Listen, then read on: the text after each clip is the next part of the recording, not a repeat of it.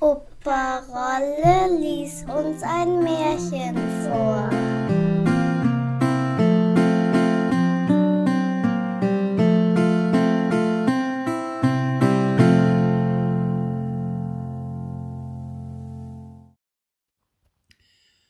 Das blaue Licht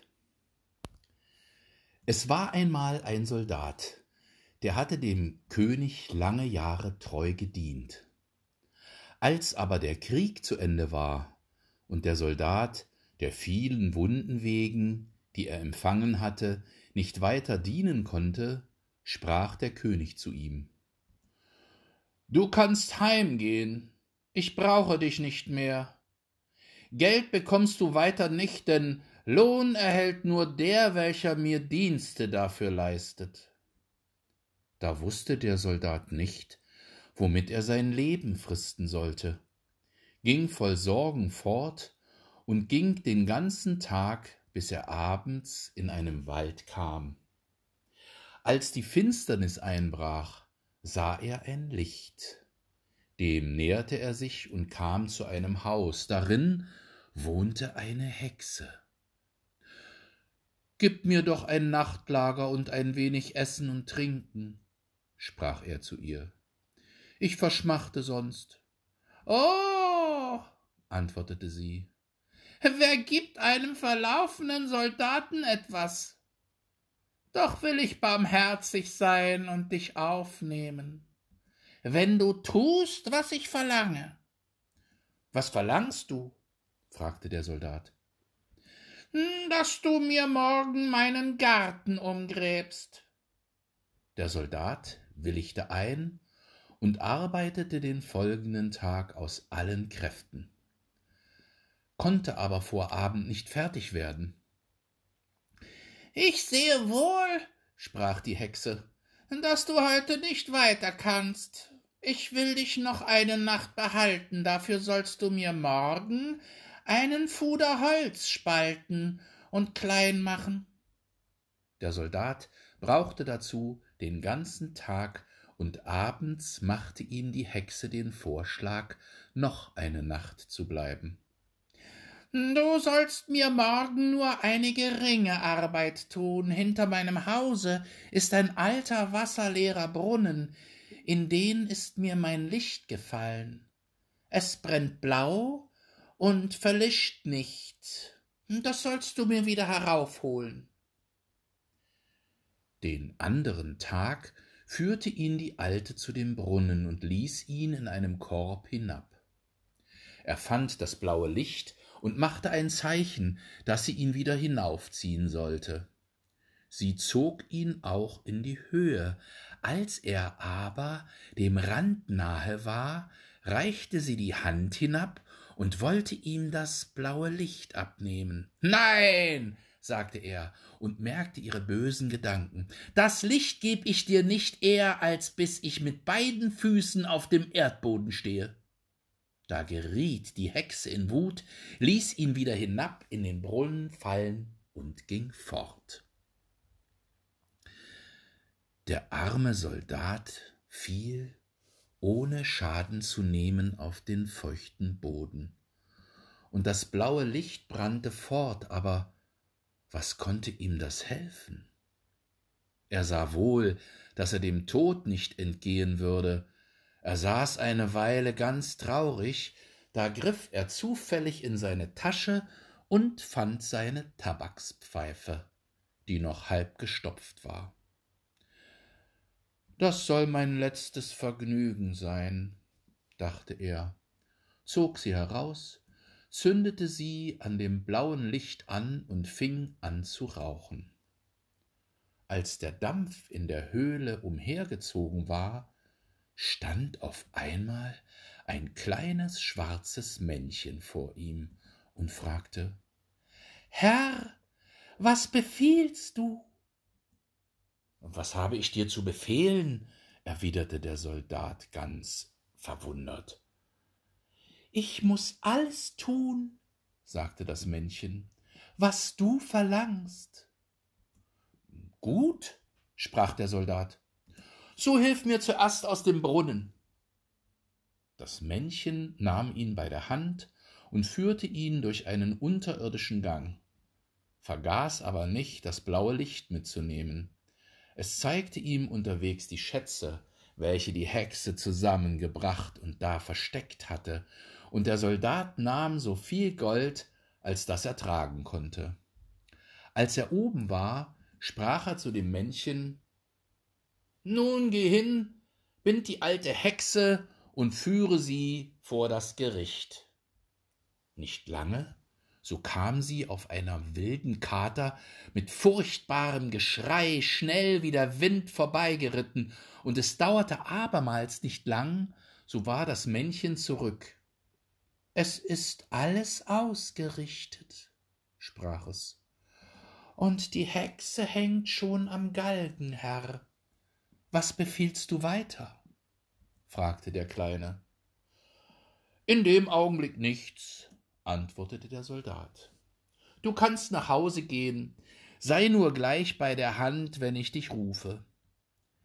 Es ist nichts nötig, sprach das Männchen, als dass du deine Pfeife an dem blauen Licht anzündest, dann stehe ich gleich vor dir.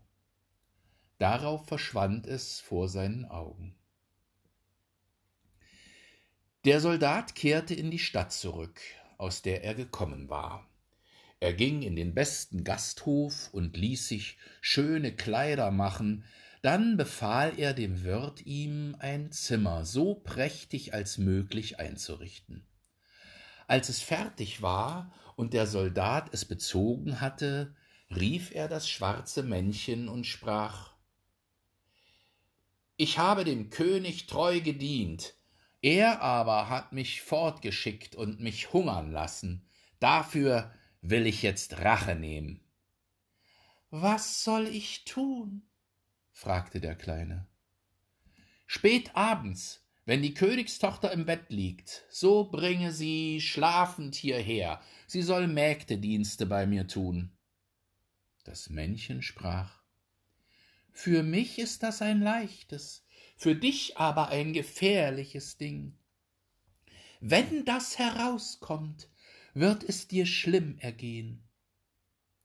Als es zwölf geschlagen hatte, sprang die Tür auf, und das Männchen trug die Königstochter herein. Ah, bist du da? rief der Soldat. Frisch an die Arbeit, geh, hol den Besen und kehr die Stube. Als sie fertig war, hieß er sie zu seinem Sessel kommen, streckte ihr die Füße entgegen und sprach Zieh mir die Stiefel aus, warf sie ihr dann ins Gesicht, und sie musste sie aufheben, reinigen und glänzend machen. Sie tat aber alles, was er ihr befahl, ohne Widerstreben, stumm und mit halb geschlossenen Augen. Bei dem ersten Hahnenschrei trug sie das Männchen wieder in das königliche Schloss und in ihr Bett zurück. Am anderen Morgen, als die Königstochter aufgestanden war, ging sie zu ihrem Vater und erzählte ihm, sie hätte einen wunderlichen Traum gehabt. Ich ward durch die Straßen mit Blitzesschnelle fortgetragen und in das Zimmer eines Soldaten gebracht, dem musste ich als Magd dienen und aufwarten und alle gemeinen Arbeiten tun, die Stube kehren und die Stiefel putzen. Es war nur ein Traum, und doch bin ich so müde, als wenn ich wirklich alles getan hätte. Der Traum könnte wahr gewesen sein, sprach der König. Ich will dir einen Rat geben. Stecke deine Taschen voll Erbsen und mache ein klein Loch in die Tasche. Wirst du wieder abgeholt, so fallen sie heraus und lass die Spur auf der Straße. Als der König so sprach, stand das Männchen unsichtbar dabei und hörte alles mit an. Nachts, als es die schlafende Königstochter wieder durch die Straßen trug, fielen zwar einzelne Erbsen aus der Tasche, aber sie konnten keine Spur machen, denn das listige Männchen hatte vorher in allen Straßen der Stadt Erbsen verstreut. Die Königstochter aber musste wieder bis zum Hahnenschrei Mägdedienste tun. Der König schickte am folgenden Morgen seine Leute aus, welche die Spur suchen sollten, aber es war vergeblich, denn in allen Straßen saßen die armen Kinder und lasen Erbsen auf und sagten Es hat heut Nacht Erbsen geregnet. Wir müssen etwas anderes aussinnen, sprach der König. Behalt deinen Schuh an, wenn du dich zu Bett legst, und ehe du von dort zurückkehrst, verstecke einen davon. Ich will ihn schon finden. Das schwarze Männchen vernahm den Anschlag, und als der Soldat abends verlangte, er sollte die Königstochter wieder herbeitragen, riet es ihm ab und sagte, gegen diese List wüsste es kein Mittel, und wenn der Schuh bei ihm gefunden würde, so könnte es ihm schlimm ergehen. Tue, was ich dir sage, erwiderte der Soldat, und die Königstochter musste auch in der dritten Nacht wie eine Magd arbeiten. Sie versteckte aber, ehe sie zurückgetragen wurde, einen Schuh unter das Bett. Am anderen Morgen ließ der König in der ganzen Stadt den Schuh seiner Tochter suchen. Er ward bei dem Soldaten gefunden, und der Soldat selbst, der sich auf Bitten des Kleinen zum Tor hinausgemacht hatte, ward bald eingeholt und ins Gefängnis geworfen. Er hatte sein Bestes bei der Flucht vergessen, das blaue Licht und das Gold und hatte nur noch einen Euro in der Tasche.